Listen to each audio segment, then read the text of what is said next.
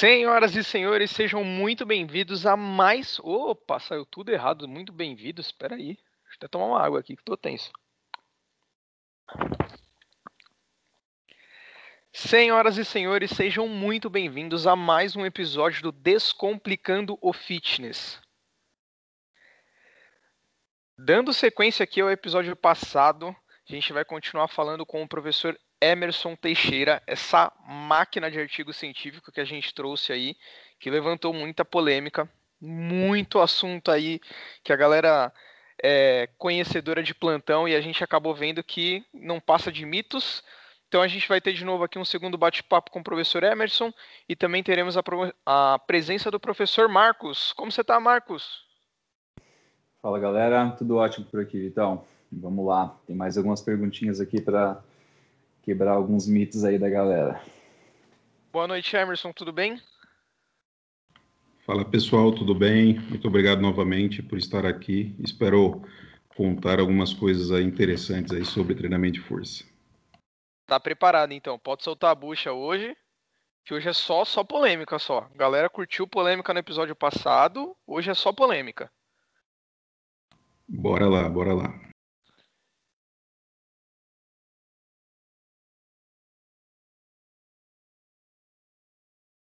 Bom, professor, então. eu vou começar, vou começar com uma pergunta um pouco mais, mais abrangente aqui, é, porque é uma, é uma dúvida minha e acho que de alguns outros colegas também. Acho que a gente acabou não, não entrando nisso, não tem nada de polêmica, mas como que foi é, o seu início nessa área de pesquisa? Como você, por que você se interessou em entrar nessa, nessa área? E como que funciona para um professor que quer começar a entrar nessa área de pesquisas, até mesmo na, na, na USP, como que faz, o que, que o cara precisa de pré-requisito e contar um pouquinho sobre a sua experiência para a gente. Ah, legal, Marcos. É, na, acho que tudo começa como eu, eu enquanto aluno né, na graduação, eu fui ao, alguém muito curioso, né? Então eu não aceitava muito as coisas que, que eu recebia de informação. É, eu queria saber, né, o, o porquê de tudo, né? Eu, eu, sou conhecido hoje professor, né, que fica perguntando o porquê de tudo. É, mas a ideia mesmo central, né? O primeiro passo é você querer realmente é, se envolver com, com a área de pesquisa, com a área acadêmica, né? Então eu tinha vontade durante a minha graduação, né? Eu fui ao, ao, ao longo do tempo percebendo que eu tinha e gostava muito da área de pesquisa e eu gostava e desejava ser professor né, universitário. Então, eu queria ser professor universitário, estar na área acadêmica e também queria fazer pesquisa. E aí, durante esse processo da graduação, uh, eu conheci o, alguns professores que estavam já participando né, dentro de grupos de estudo dentro da Universidade de São Paulo, e eu nem era, na verdade, de São Paulo, eu sou do interior de São Paulo, e eu comecei a participar desses grupos de estudo que isso é o primeiro passo, né? Então, para quem quer realmente entrar na área acadêmica ou quem quer conhecer mais pesquisa, o primeiro passo é ir para a universidade, né, que está fazendo pesquisa, e, e tentar se envolver com grupos de pesquisa, né, grupos de estudos. Esses grupos normalmente eles se reúnem, né, de forma semanal ou quinzenal, então cada grupo se desenvolve de uma maneira, mas eles se reúnem para discutir um monte de pesquisas e também se é, fazem pesquisa, eles produzem conhecimento. E acho que é importante entender né, que uma das coisas que muitas vezes quem está fora dessa área é, percebe de uma maneira diferente, a gente sempre ouve aquela história de que ah, o que as coisas que acontecem na teoria não acontecem na prática. E isso é um grande problema, né? Porque no final das contas, né, se você for dentro da Universidade de São Paulo por exemplo, conhecer o laboratório de treinamento de força, que é o laboratório que eu estou envolvido, é, o laboratório de treinamento de força ele é uma academia, é uma academia com um monte de equipamento e com um monte de é, aparelhos para poder mensurar né, uma série de variáveis, mas basicamente é o que você teria dentro de uma sala de musculação, só que de uma forma mais controlada, né, um monte de procedimentos metodológicos controlados para a gente tentar verificar né, a eficiência de diferentes treinamentos, né, eficiência de diferentes métodos e tentar avançar no conhecimento que ele tem uma aplicabilidade prática.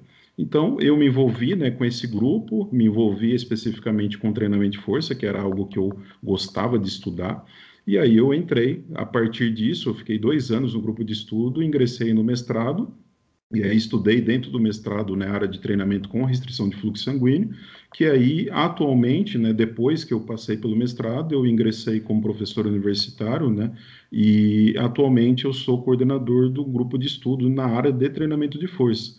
E, e, esse grupo de estudo, a gente tem um dos estudos que eu discuti na, no, no, episódio passado, foi exata, um, alguns né, que eu discuti, foi exatamente produzido por esse grupo de estudo pelo qual hoje eu coordeno.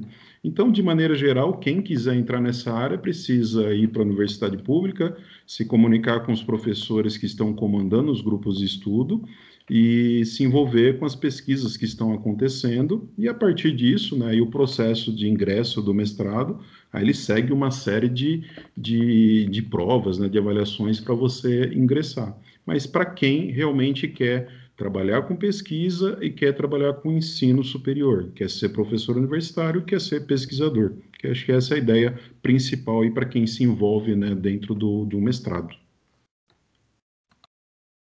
E por sinal, fez tudo isso, mas ah, os porquês de quando você era aluno continuam, né? Que eles não mudaram em nada. Não, isso, isso, isso faz parte. Já fizeram até um meme meu, né, já do porquê. Quase não tem, não usa essa figurinha aqui. Sou suspeito para falar. Professor, foi, foi, foi gente... você que fez, né? Não, jamais, jamais. Eu sou, sou um grande fã, mas eu não, eu, eu não faria essa homenagem tão grande. Foi um gênio, com certeza, que fez, mas não foi eu não.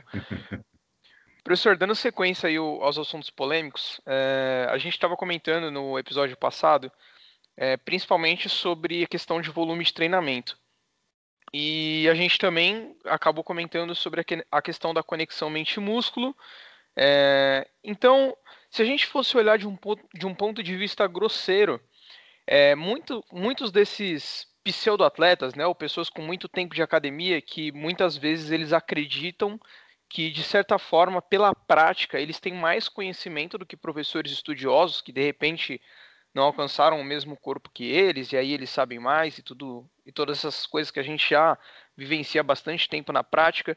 De certa forma, então, apesar de todo todo o pensamento deles, eles estão no caminho certo, porque se você for parar para olhar para essa população, geralmente é um, um, um grupo de pessoas que está sempre é, aumentando o volume de treino deles através de técnicas de intensidade que eles viram na internet, viram com um amigo, mesmo sem saber o propósito, eles acabam aumentando o volume de treinamento e sempre treinando com, com uma intensidade muito alta, o que apesar de não ser é, apesar de ser desnecessário, ele acaba também estimulando, é, de certo ponto, a hipertrofia. É uma maneira da gente chegar na hipertrofia.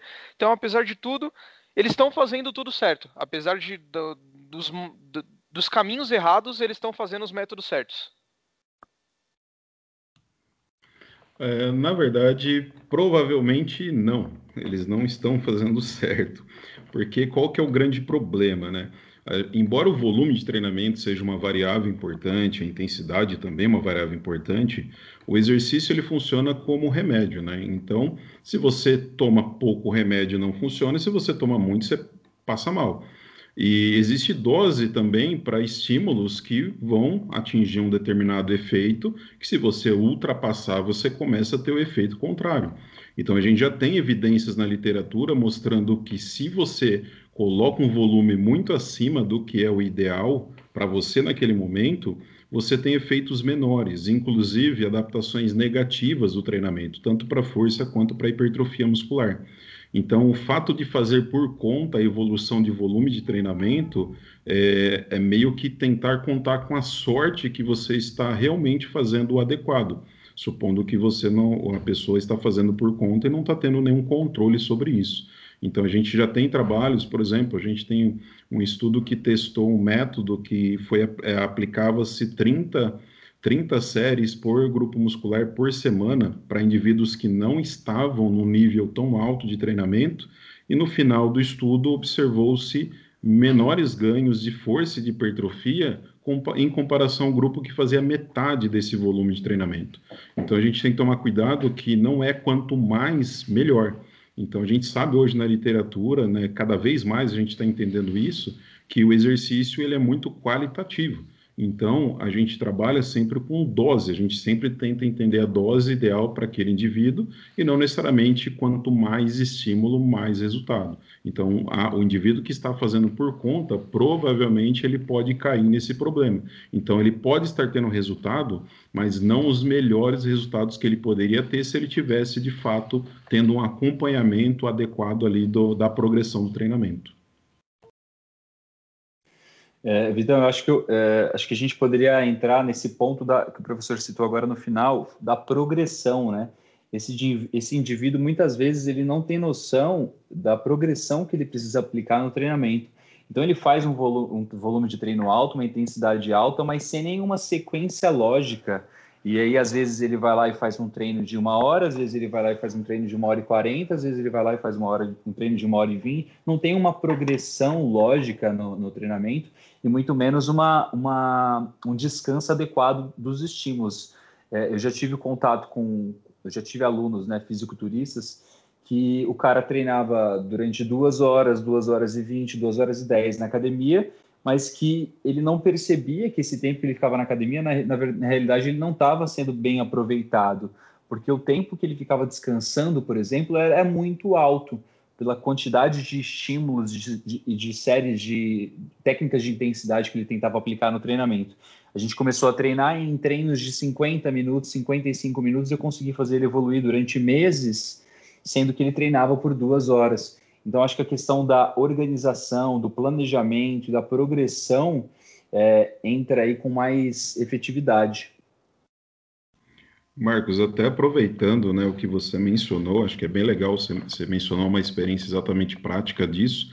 E, e também existe um, tem um trabalho na literatura do ano passado que ele testou você colocar todo o volume de treinamento para um grupo muscular em um único dia da sessão ou você dividir ela ao longo das semanas, que seria basicamente o que você fez, né? Ao invés dele ficar lá duas horas ou mais dentro da sessão, você fez com que houve, é, houvesse uma redução desse, desses estímulos para poder ser mais equilibrado dentro da semana. E no final, esse estudo, o que, que eles observaram?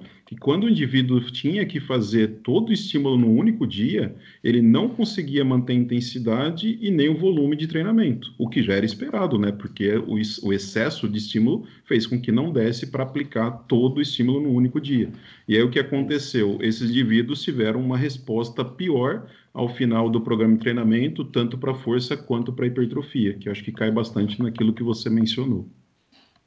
Exato. Eu vejo, eu vejo esse tipo de indivíduo no final do treino fazendo algumas séries extremamente forçadas, sem nenhuma qualidade e que não vai agregar muitas vezes ao, ao processo de evolução dele. Então, talvez se ele parasse num ponto de a performance dele ainda está alta, a consciência corporal, o alinhamento de movimento ainda está boa e respeitar essa progressão, acho que seria mais é, produtivo. Né? Com certeza, acho que essa, essa é ideia, né? Talvez o maior desafio seja você é, fazer com que o aluno crie consciência né, da importância disso, né, de que o exercício não é quanto mais melhor, né, ele não precisa sair destruído de uma sessão de treinamento, né, ele tem que sair com um estímulo muito bom para ele ter uma adaptação. Né. Então, talvez o desafio seja realmente colocar isso como consciência dos alunos para que ele faça, passa a, passe a fazer isso para realmente ter os melhores resultados e benefícios do treinamento de força. Né? Professor, é... obrigado, né, primeiro por, por esclarecer, né, o contrapor completamente que eu tinha colocado. É... Então, se a gente fosse falar agora, né, de mais um assunto pouquinho polêmico, esse quase nada, o que, que tem na literatura é, que o seu grupo ou que você mesmo pesquisou recentemente que quanto à hipertrofia regionalizada, porque eu lembro muito bem que o senhor tinha deixado como sugestão aí para todos os pesquisadores que novas pesquisas fossem feitas, né, com outras metodologias que não só o sinal de eletromiografia, porque o sinal de eletromiografia é um sinal excitatório e não necessariamente quer dizer que vai ocorrer a hipertrofia na, naquele determinado músculo. E aí a gente acaba lidando também é, com essas questões de hipertrofia regionalizada. Ah, então, peitoral clavicular, cabeça do bíceps, é, cabeça curta do bíceps, né, o miolo do peito. O que, que tem na, na literatura sobre, sobre essas hipertrofias regionalizadas? sobre o miolo do peito não tem nada. Mas em relação às outras coisas, uh, o que, que a gente já tem na literatura sobre isso, né? Uh, acho que existe uma necessidade, primeiro, de uma, de uma reflexão nesse sentido, porque não é qualquer alteração no treinamento, no exercício que realmente vai modificar essa, essa hipertrofia regionalizada. A gente ainda não sabe muito bem né, o motivo, né, o mecanismo pelo qual acontece isso. Algumas sugestões, né, e talvez uma das mais fortes, é que o músculo, quando ele está sobre um comprimento muito encurtado, em uma determinada região, ele não responde muito bem ao estímulo. Então, por exemplo, né, o fato do agachamento, vou dar um exemplo prático, né, o agachamento, quando o indivíduo faz o agachamento e ele na fase né, é, descendente, né, na fase é, na fase que ele vai descer e vai fazer com que haja flexão do joelho e ao mesmo tempo a flexão do quadril, ele coloca né, o músculo reto femoral, é, que é o músculo biarticular, né, que faz exatamente a função de flexionar o quadril e estender o joelho, ele faz com que a região mais próxima do quadril fique muito encurtada. Então, ele está numa posição em que ele flexionou muito o quadril e aí ele encurtou principalmente a parte mais proximal dessa região. E, e tem sido observado que, por conta disso, você tem uma, um menor estímulo naquela área, porque o músculo está muito encurtado, ele perde a capacidade de produzir tensão e, consequentemente, ele gera menos efeito em ganho de massa muscular. Então, a relação comprimento-tensão, né, que é chamada, que ela sugere-se que a partir disso você tem um efeito negativo pensando em hipertrofia regionalizada. Uh, então, eu poderia pensar que músculos que são biarticulares são os que mais podem é, ter esse efeito negativo aí dentro do programa de treinamento, porque eles simplesmente, né, por atuar em mais de uma articulação, quando você faz a movimentação em uma das articulações ou nas duas, ele vai mudar a posição dele.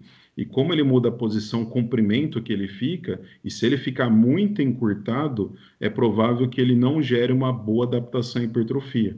Porque a gente sabe que se você coloca o músculo num comprimento ótimo ou mais alongado, a tendência é que o músculo sofra uma tensão mecânica maior. Então ele vai ter menos capacidade de gerar a força no nível elevado, mas a consequência é que a sobrecarga que você está aplicando no exercício faça com que a tensão no músculo aumente. E sabendo que a tensão mecânica é um fator fundamental para a hipertrofia muscular, isso pode gerar um efeito adicional.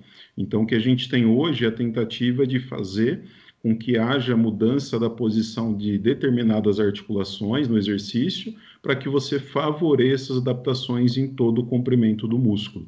Só que ainda a gente não tem muitas informações, né? Porque os estudos são muito recentes dentro dessa área.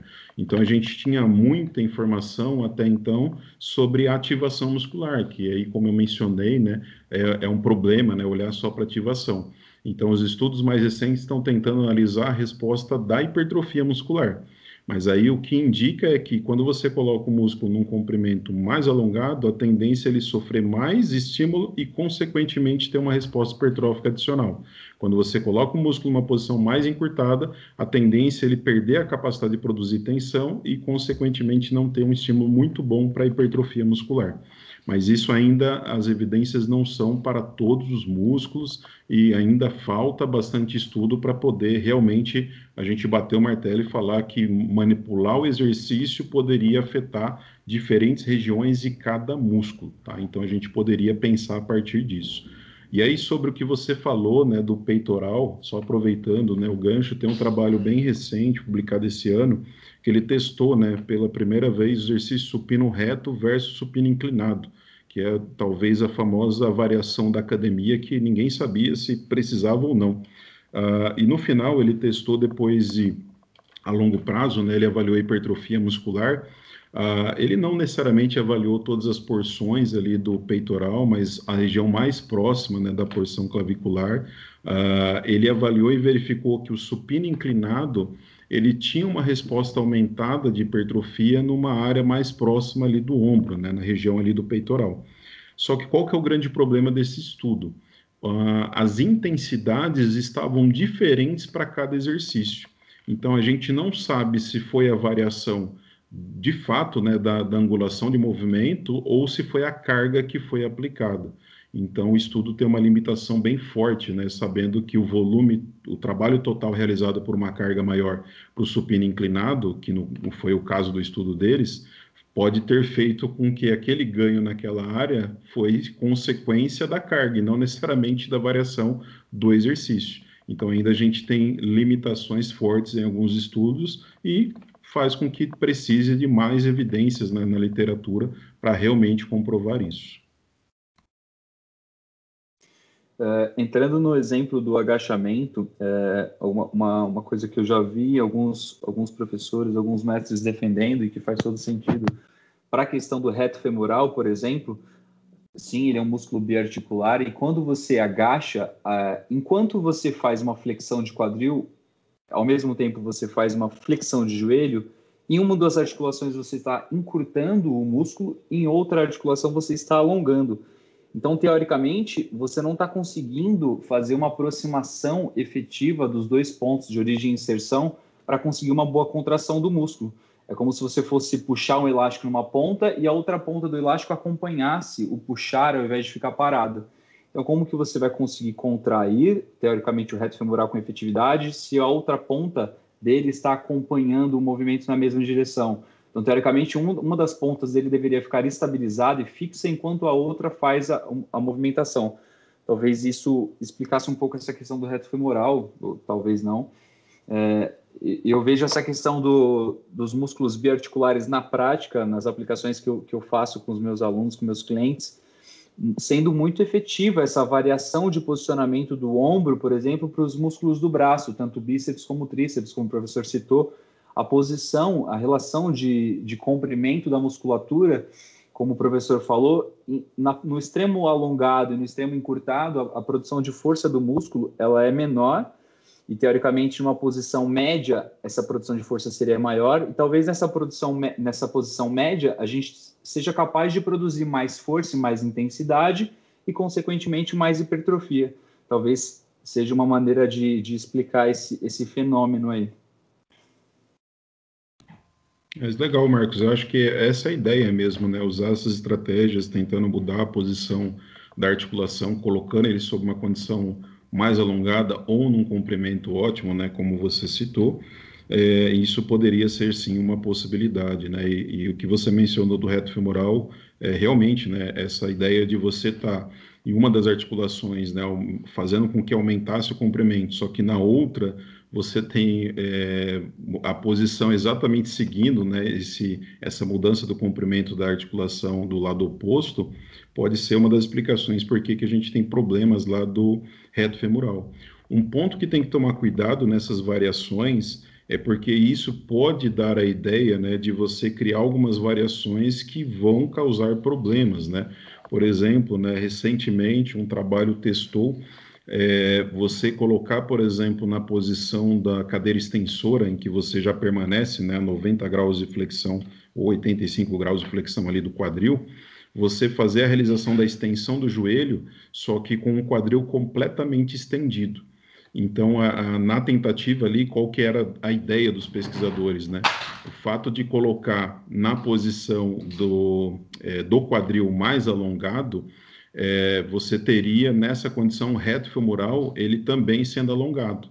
E aí você teria alongamento do reto femoral tanto na posição, na articulação do joelho, quanto ali no quadril. O grande problema é que, no final das contas, o estudo não evidenciou qualquer mudança no reto femoral. Mas por quê? Porque essa manipulação ela faz com que os músculos por exemplo, os músculos flexores do quadril, os músculos lá da eretores da, da coluna, eles passem a ser solicitados para tentar manter uma posição estável por conta dessa variação que você fez. Então você coloca outros músculos para tentar estabilizar o movimento na tentativa de fazer o acionamento adicional de um determinado músculo, né, por conta do alongamento dele. Então tem que tomar cuidado com esses tipos de variações que podem não resultar em efeitos positivos, né, e sim você ter outros músculos sendo solicitados ali, fazendo com que você não tenha realmente efeito aí do treinamento. Bem interessante essa questão da, da cadeira extensora, né, professor? Se não me engano, existem algumas máquinas de algumas marcas antigas, muito utilizadas até por fisiculturistas, que o banco da, da cadeira extensora ele, ele tinha uma alteração para que a pessoa fique praticamente deitado, como você citou aí nesse, nesse exemplo do, do teste.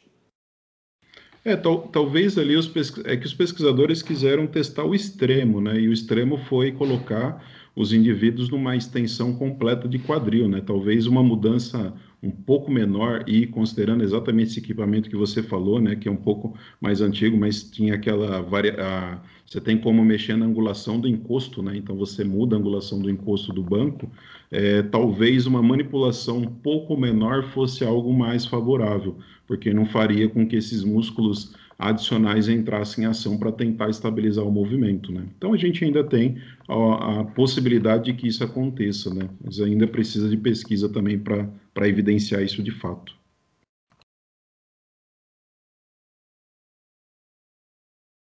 Mas é, com relação, então, é, isso a gente está falando com relação ao comprimento, né, do músculo, um comprimento ótimo que de repente pode favorecer o músculo e até mesmo, que nem o Marco citou o exemplo do tríceps, uma determinada angulação do braço que pode desfavorecer uma das três cabeças e favorecer outra.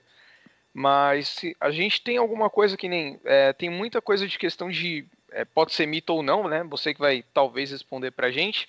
Ah, eu vou fazer um pull down, um puxador frente, e eu vou fazer ele mais aberto, que é para eu aumentar a expansão da minha dorsal, para a asa ficar maior. É, tem muito dessas coisas também. É muito parecido com essa questão do supino. Não, fazer supino inclinado porque eu quero trabalhar a parte de cima do peitoral. Eu vou fazer o, o, crossover inferior porque eu quero trabalhar a parte de baixo. Vou só trabalhar puxadas com a barra aberta porque eu quero aumentar o tamanho da dorsal. Esse tipo de coisa, é, até mesmo que por, por uma alteração é, fisiológica durante o exercício, ele pode causar alguma coisa, Emerson? Tem algum achado sobre isso? Uh, tem o, um artigo publicado no mês passado, acho que, acho que não faz nem um mês que foi publicado, do grupo do Nunes, que ele testou exatamente uma perspectiva que entra né, no que você está falando. Ele colocou sujeitos para realizarem rosca Scott é, com aplicação do, do peso livre, tá? então eles fizeram lá com halteres, e a outra condição fez na polia. E aí o que, que isso causa, né, por consequência? Ele causa a aplicação de ponto de maior torque em posições diferentes do músculo. Então eles basicamente ali, né, se você pensar na rosca Scott em que você está usando os halteres, você tem um ponto de maior torque, né, maior produção de força ali, está no momento do que o músculo está mais alongado, então quase na extensão completa ali do cotovelo. Ao passo que quando você está na polia, você coloca o cabo né, em direção ali na diagonal, então o ponto de maior aplicação de torque ele está no momento do músculo mais encurtado, que entra exatamente nessa perspectiva. Se você fazer essas pequenas alterações bio, é, biomecânicas, né, se isso poderia favorecer a hipertrofia. E aí ele testou o efeito na hipertrofia muscular, em ganhos de força também, depois de um período prolongado de treinamento. E no final do estudo, o que, que ele observou de hipertrofia? Não houve diferença, hipertrofia lá de bíceps foi absolutamente a mesma. Então, só o fato de você aplicar maior torque com músculo alongado ou músculo encurtado, isso não faz, não é suficiente para fazer uma diferença em ganhos de massa muscular. O único resultado que teve diferença foi a força que para angulação ali inicial de 20 graus, testado lá num equipamento específico de dinamômetro isocinético, Uh, eles observaram que para quem treinou com os halteres teve maior ganho de força nessa angulação, o que faz todo sentido, né? Porque é o ponto onde ele aplica maior torque é com o músculo alongado, que é exatamente na posição onde estava sendo testada. E as demais angulações que, que foram estimuladas de maneira parecida entre os exercícios não houve diferença. Então, essas variações né, de pegada, essa variação de posição da, da polia, isso pode não necessariamente real, é, gerar né, cronicamente um efeito maior em ganho de força ou hipertrofia. Talvez a força ela seja aí uma das possibilidades por conta do ponto de maior aplicação de torque, caindo no princípio da especificidade, né, você vai melhorar muito mais onde você está aplicando mais força. Mas para hipertrofia isso não é suficiente de fato. Então, eu diria que usar essa variação seria muito interessante para motivar o aluno, uma vez que você tem resultados similares. Mas para hipertrofia muscular, muito provavelmente essas pequenas alterações biomecânicas não são suficientes para mudar a hipertrofia de fato. Professor, é, essas... nesse... Desculpa, Marcos, pode ir. Nesse, professor, nesse estudo é, foi medido toda a circunferência da musculatura do bíceps, desde o início dele embaixo até próximo da, da escápula, assim como você tinha dito na, no outro programa, que alguns testes não medem toda a extensão do músculo. É, e outro ponto, já que é provado então que existe aumento de força segmentada, poderia ser usado como estratégia de aumento do, de força segmentada para que aí a partir desse ponto consiga realizar treinos de bíceps mais intensos e, consequentemente, obter mais hipertrofia? Uh, então, eles não analisaram na né, hipertrofia regionalizada, acho que isso é um dos, uma das limitações do trabalho. É, só que aí tem um ponto né, em que você mencionou, pensando em ter o, o ganho de força de forma, numa angulação muito específica. Eu acho que isso tem uma vantagem. A vantagem seria pensar, por exemplo, né, se você tiver alunos que têm uma grande dificuldade de execução do movimento exatamente numa angulação, o que é comum principalmente né, quando você está com o músculo mais alongado, é, isso poderia ser uma excelente estratégia, colocar numa posição em que o maior torque esteja exatamente no momento em que o músculo está mais alongado, porque isso favoreceria o ganho de força naquele momento. O ponto é, é, Marcos, que existe um problema, né? O fato de você aumentar a intensidade e isso poder afetar o volume, a gente cai naquele mesmo problema que a gente discutiu previamente, que é, é exercício, ele é dose dependente. Então, não é necessariamente você ter uma alteração mínima do volume de treinamento que isso realmente vai fazer uma diferença na hipertrofia. Então, a hipertrofia, como ela é multifatorial, ela depende de um monte de fatores, e aí, quando eu já garanto né, estresse metabólico e tensão mecânica de maneira equilibrada, e se eu colocar mais estímulo do que aquilo que eu já estou garantindo não tem efeito adicional, é, é difícil imaginar que só essa pequena alteração realmente faça uma grande diferença na hipertrofia. Mas aí eu concordo que para a é, hipertrofia regionalizada, aí sim precisa de mais informações, né, já que o trabalho mediu em um único ponto lá do músculo, né, região medial da musculatura.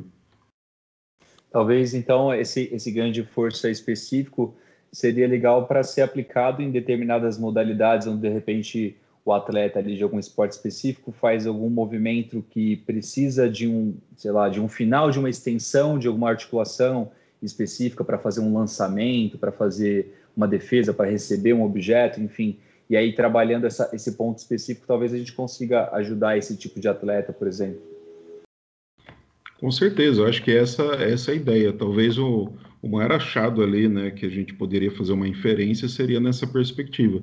Tentar mesmo pegar algumas limitações é, dos indivíduos, atletas que podem ter uma angulação específica e fazer com que o ponto de maior aplicação de torque fique né, naquela região que ele tem a limitação, e isso favoreça ali os ganhos de força. Então, com certeza, isso poderia ser uma grande vantagem.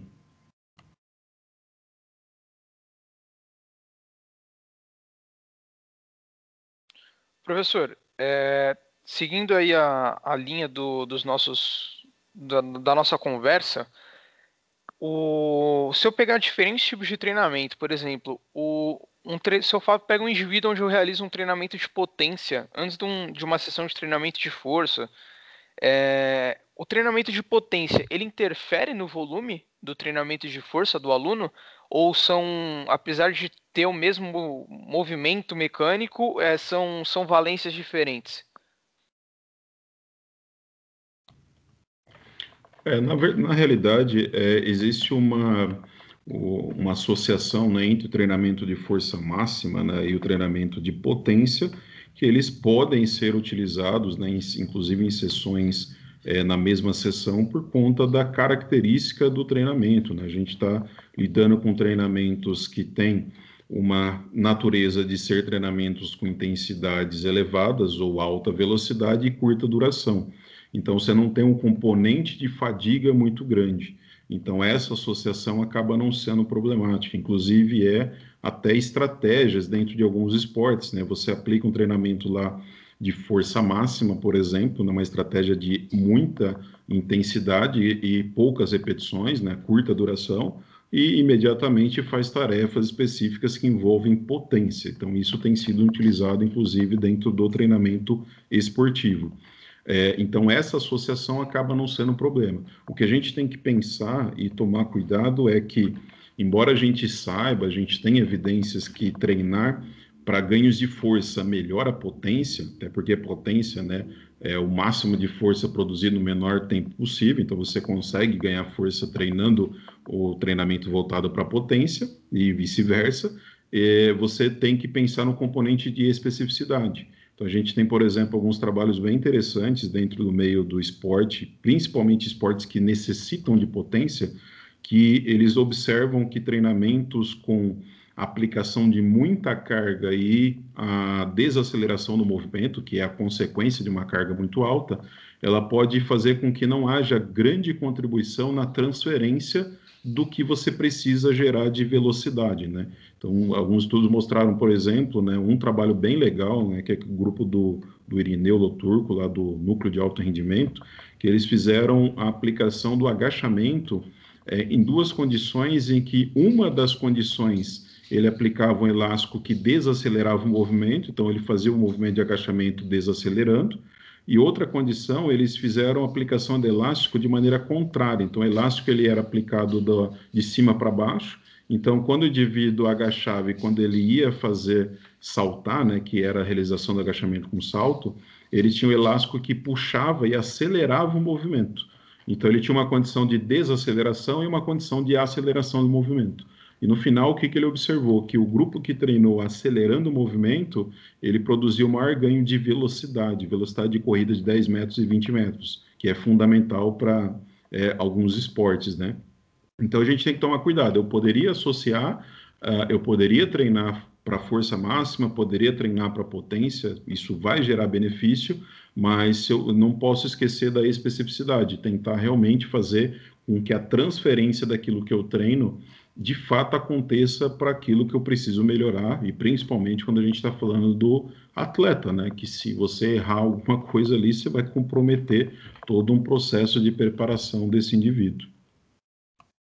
Mas quando a gente quando a gente fala sobre volume, é, o, os volumes eles são eles são equacionados juntos, independente de ser potência e força. Mas se eu estivesse falando de de repente um indivíduo que ele treina, deixa eu pegar um exemplo, por exemplo, crossfit. Crossfit a gente tem muito essa associação de, de vários fatores juntos, né?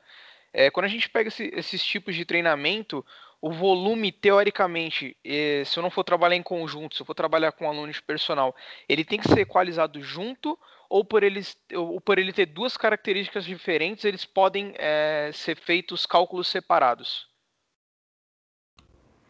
É, essa é uma modalidade que existe um grande problema, né? Porque é, é basicamente, né, ela, ela, vai contra, né, muitas vezes, a forma que se treina, né, na maior parte das vezes, ela vai contra a própria natureza do como deveria ser o treinamento de potência, né? Porque, basicamente, é bem comum, né, dentro do CrossFit, uh, o uso de um volume muito elevado. Então, o uso de um volume muito elevado, ele compromete o próprio desempenho da potência.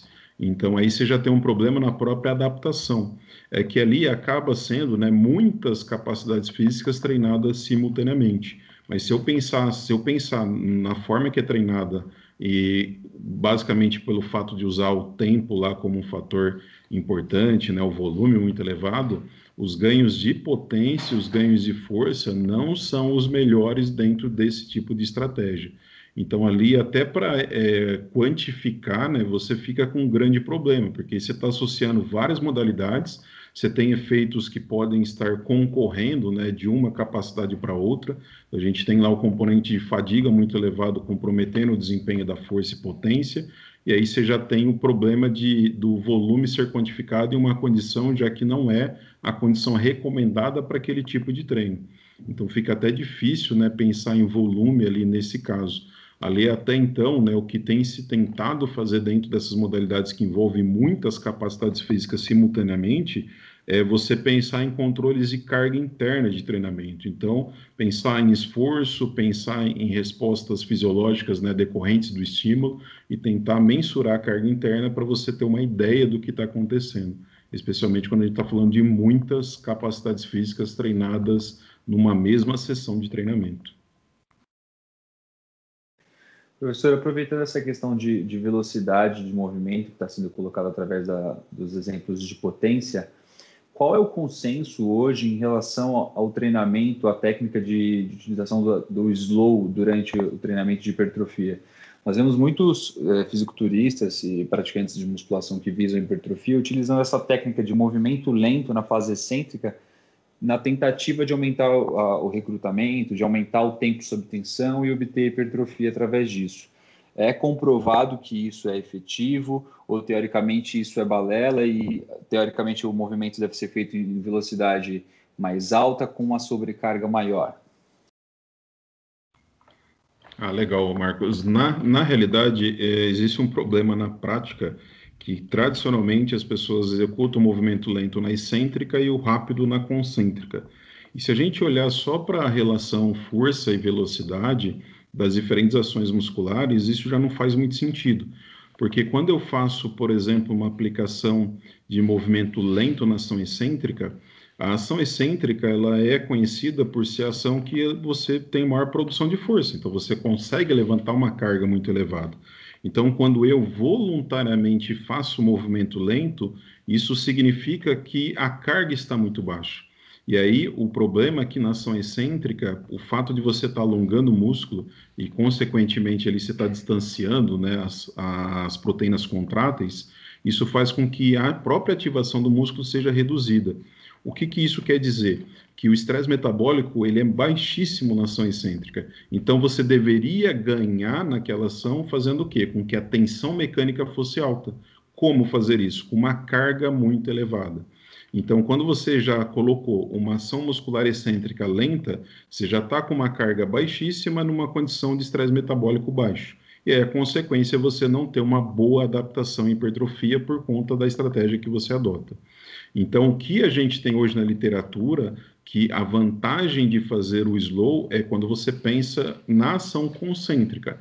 Então, quando eu vou lá voluntariamente e aplico uma diminuição da velocidade de movimento, na ação concêntrica, como eu estou aproximando as proteínas contráteis, eu estou gerando estresse metabólico elevado.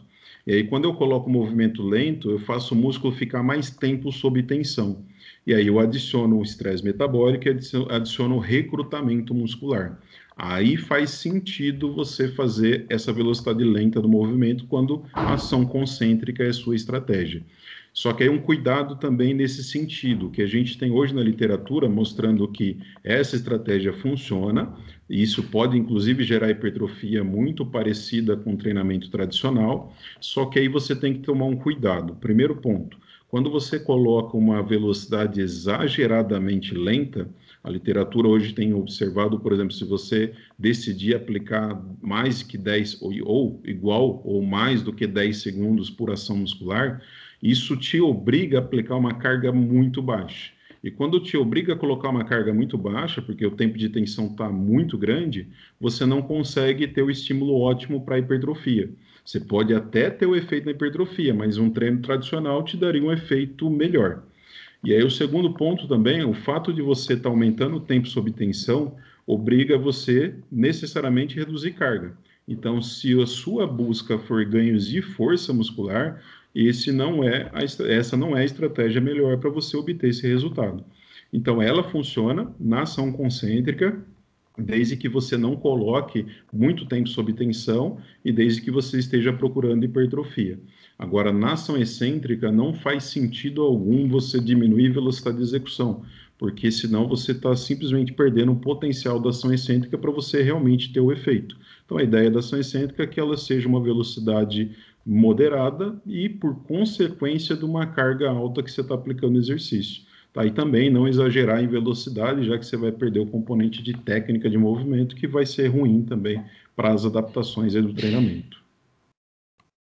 Então, de repente, é, já que se, eu faço uma excêntrica muito lenta, eu tenho essa questão do afastamento das fibras e, e da, da perda de desempenho, e que, teoricamente, na concêntrica, se eu fizer a velocidade lenta, eu vou ter maior produtividade na questão da hipertrofia, teoricamente eu vou trabalhar com cargas menores ainda, porque na fase concêntrica eu tenho menor força, então para fazer um slow nessa fase concêntrica eu teria que usar ainda menos carga. Seria é, mais produtivo, de repente, o cara fazer uma, uma série forçada na excêntrica, onde ele realiza a velocidade normal na concêntrica e aí um treinador, alguém ou alguma máquina que tem essa, essa opção aumente a sobrecarga na fase excêntrica do movimento, produzindo maior intensidade nesse ponto? Ah, perfeito, Marcos. É, essa é a ideia de fato. Só que aí o que, que seria sugerido, né? Que isso não fosse feito na mesma sessão de treinamento. Porque quando você está adicionando né, um tempo de tensão aumentado na ação concêntrica e a carga já está baixa, e mais baixa ainda para excêntrica, quando você vai tentar aplicar uma carga elevada, né, tentar forçar na ação excêntrica, você já tem um componente também de fadiga de ter feito ação concêntrica de maneira lenta. Então, nesse ponto, seria mais interessante você separar sessões. Então, você poderia usar, por exemplo, uma estratégia de, uh, de super slow em uma sessão e na outra sessão você aplicar o treinamento exclusivamente excêntrico para aquele músculo porque aí você está adicionando um estímulo muito bom na ação excêntrica e um estímulo muito bom na ação concêntrica. Aí sim você teria uma vantagem. Então seria uma estratégia melhor do que você tentar adicionar numa mesma sessão. Legal. Professor, outra dúvida também em relação a esse mesmo ponto. Na maioria dos estudos, é, é sempre colocado em, em, em pauta uma faixa de repetições ótima ou ideal para que haja mais hipertrofia. Mas muitas das vezes eu não vejo nessa faixa de repetições um tempo de contração é, específico. Existe hoje um consenso sobre o tempo de o tempo sob tensão também, ou só é falado sobre a quantidade de repetições? Porque a gente tem as cadências de movimento que vão mudar totalmente o tempo sob tensão. Seria capaz, é, é possível a gente falar de um tempo específico sob tensão que gera maior hipertrofia? Entre 30 e 40 segundos, entre 40 e 50 segundos, de 20 a 30, ou algo do tipo?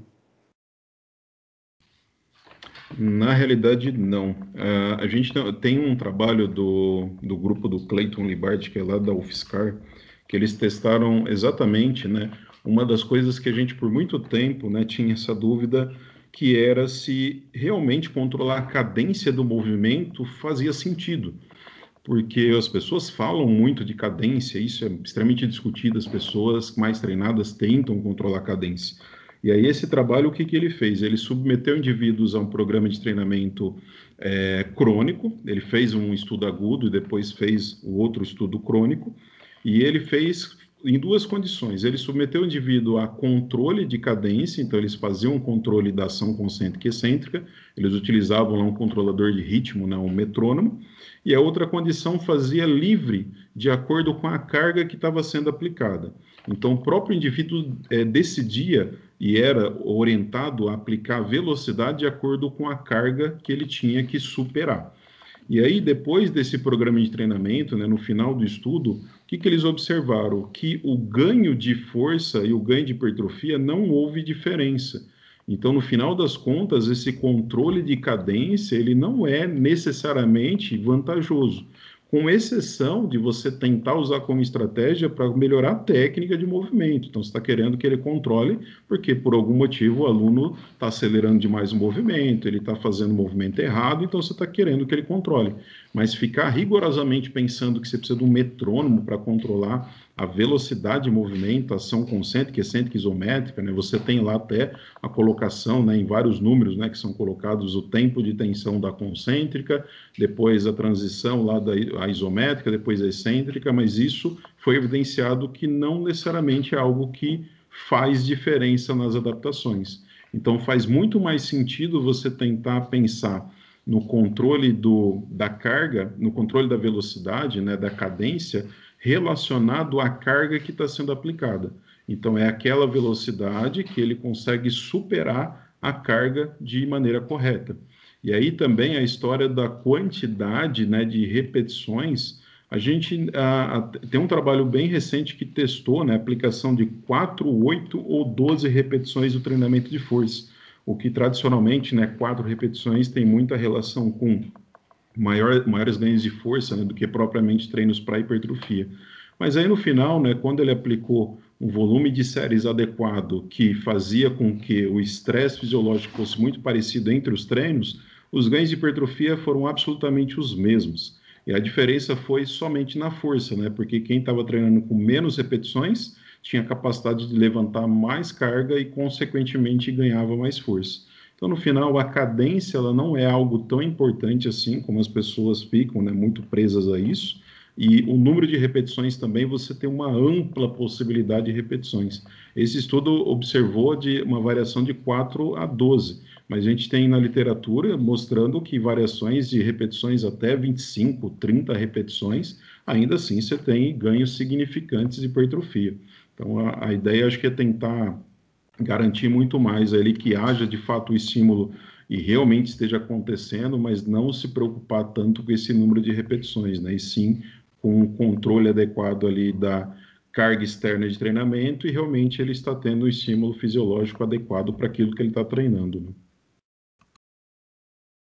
É, eu acho que o que fica um pouco mais, o que fica no ar assim para a maioria das pessoas tentar entender é aquilo que sempre falam que o músculo não sabe contar e aí é um pouco complicado de entender teoricamente se isso é, se isso é verdade, se o número de de contrações, né, de, de relação de concêntrica e excêntrica, a quantidade de repetições que você faz, não é o principal fator, teoricamente ainda está no ar um, um, outro fator aí que influencia e que seria o principal fator para a hipertrofia, né? Já que o número de repetições não é o principal fator, já que o tempo de tensão é o maior fator, já que a carga também pode ser variada e também não é, não tem um fator principal, né? É difícil falar isso. É, essa, essa é a pergunta de um milhão de dólares, né, cara? Que ninguém sabe. Aliás, né, recentemente a gente até, é, nesse estudo que observou hipertrofia sarcoplasmática e miofibrilar, ele colocou em xeque a própria, o próprio conceito de hipertrofia que até então a gente discutia, né? Então, o que a gente não sabe mesmo, porque basicamente, né, se a gente pensar em hipertrofia, por que, que a gente não tem um ponto muito específico? porque ela é multifatorial, então ela depende de muitos fatores. Então a gente tem indicativos de que tensão mecânica é algo importante dentro do treinamento, a gente tem indicativos que o estresse metabólico é algo importante dentro do treinamento, só que aí, né, o como que a gente manipula o treinamento é, é muito mais associado ao como você está estimulando esses fatores, e aí eu posso fazer com que diferentes formas de manipular o treinamento cause estímulo desses fatores aí você vai engatilhar os ganhos né, de força, ganho, ganho de massa muscular, principalmente de massa muscular que é, é multifatorial. Então, se eu pensar nesse sentido, o que faz, é, e talvez para não ficar no ar muito isso, a gente hoje tem alguns indicativos de como mensurar né, se realmente aquela forma que eu estou fazendo o treinamento ela pode gerar uma adaptação positiva. Então, hoje existe muita ideia do controle da carga interna de treinamento, que é os indicadores de estresse fisiológico interno decorrentes da manipulação das variáveis do treino. Então, um dos indicadores bem fortes que, que tem discutido, tem sido discutido na literatura mais recente, é o controle da velocidade de movimento uh, a partir de sensores de movimento. Eu sei que é algo um pouco mais complexo até de colocar em prática, mas ele está dando alguns indicativos interessantes. Por exemplo, né, existe uma associação direta entre o aumento da, do recrutamento de, na verdade, a fadiga das unidades motoras né, de contração rápida com a redução da velocidade de movimento.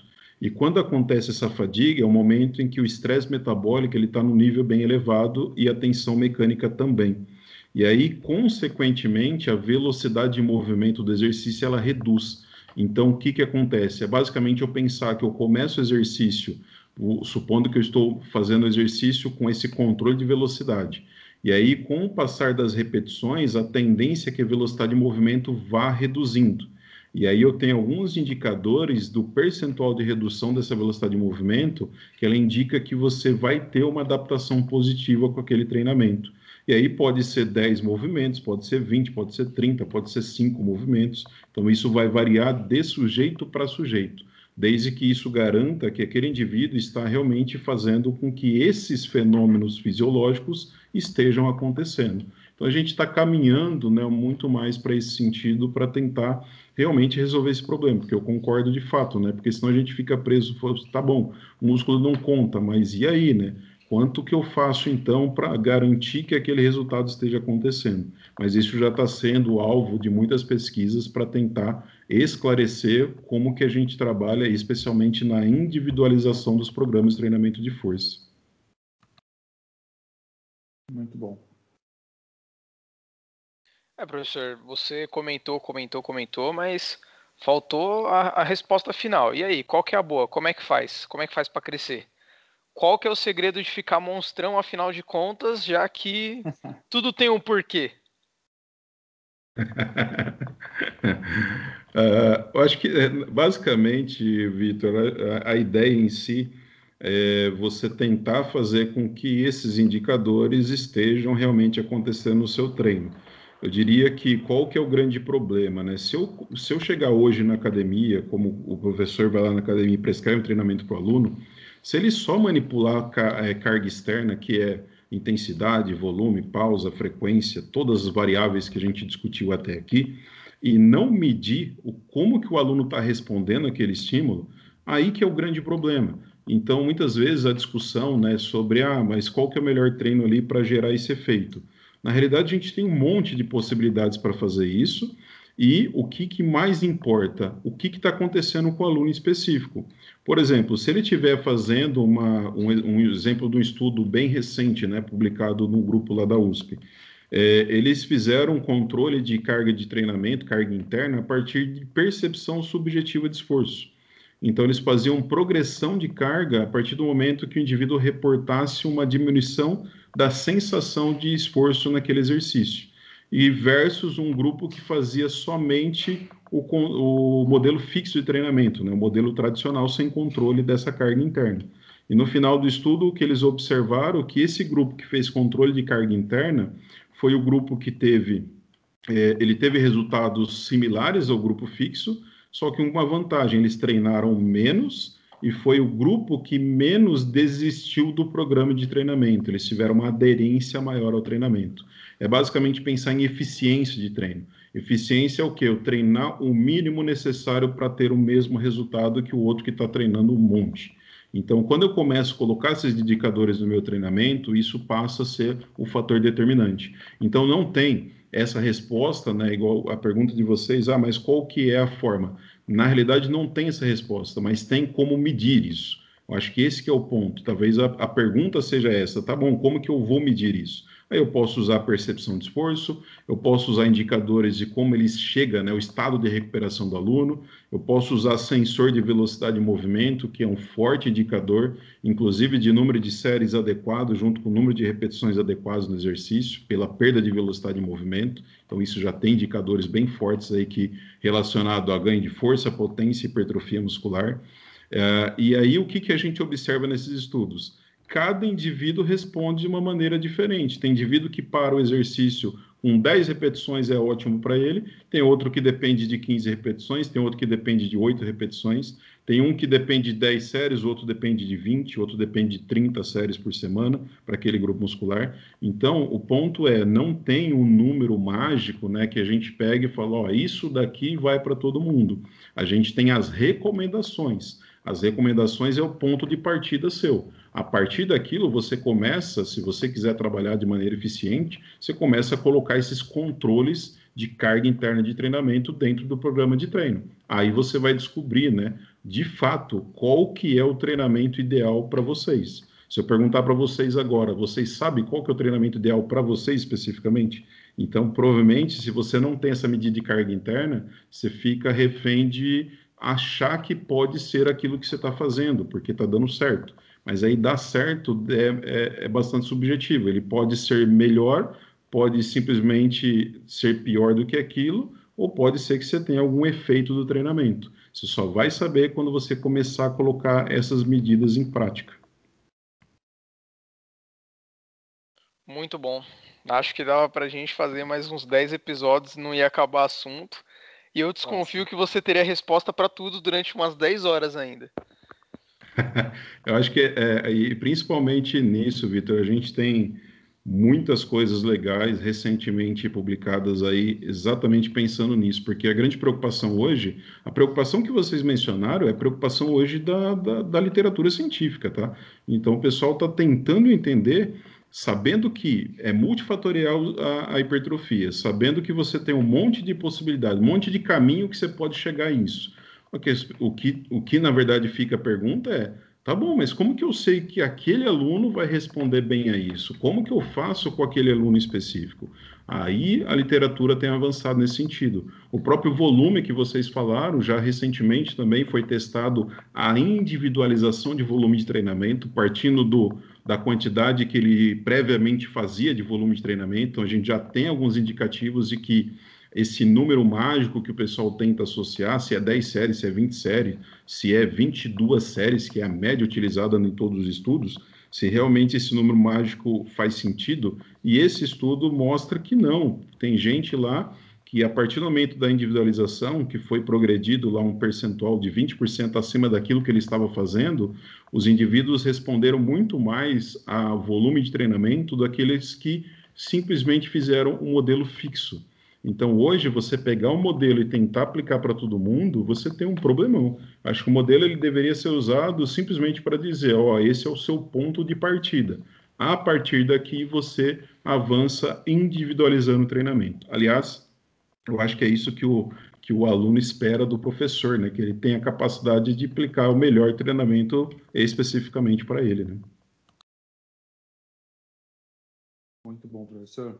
É, como o Vitor falou, acho que daria para fazer mais uns 10 programas aí, mas infelizmente a gente tem que terminar por conta do tempo, vai ficar muito longo aí. Queria agradecer novamente pela participação, pelo esclarecimento das dúvidas. É, espero poder ter o prazer de conhecê-lo pessoalmente para a gente bater mais papo sobre outras questões. Queria agradecer aí todo mundo que está ouvindo. Mais uma vez, obrigado, professor, obrigado, Vitor, e um abraço a todos. Deixar meu agradecimento também, Marcos. Obrigado, Emerson. Parabéns também, porque acredito que se lá atrás você escolheu ser um pesquisador e contribuir para a área acadêmica, você está fazendo isso muito bem nos dias de hoje e sempre melhorando. Parabéns, professor. Ah, eu que agradeço, agradeço o Marcos, o Vitor aí pelo convite, né? E por poder tá, discutir uma área que eu gosto muito, né? E com certeza, Marcos, será um prazer aí conhecer você pessoalmente. Quem sabe o, o Vitor não paga um churrasco aí pra gente também, né? Aí vocês estão de brincadeira, né? é isso então, galera. Muito obrigado pelo presente de todo mundo. Obrigado por vocês que acompanharam a gente até aqui. Não esqueça de compartilhar esse podcast. Se tiver dúvida, manda para a gente também diretamente no Instagram. E deixa sugestão para os próximos convidados também. Muito obrigado e até a próxima.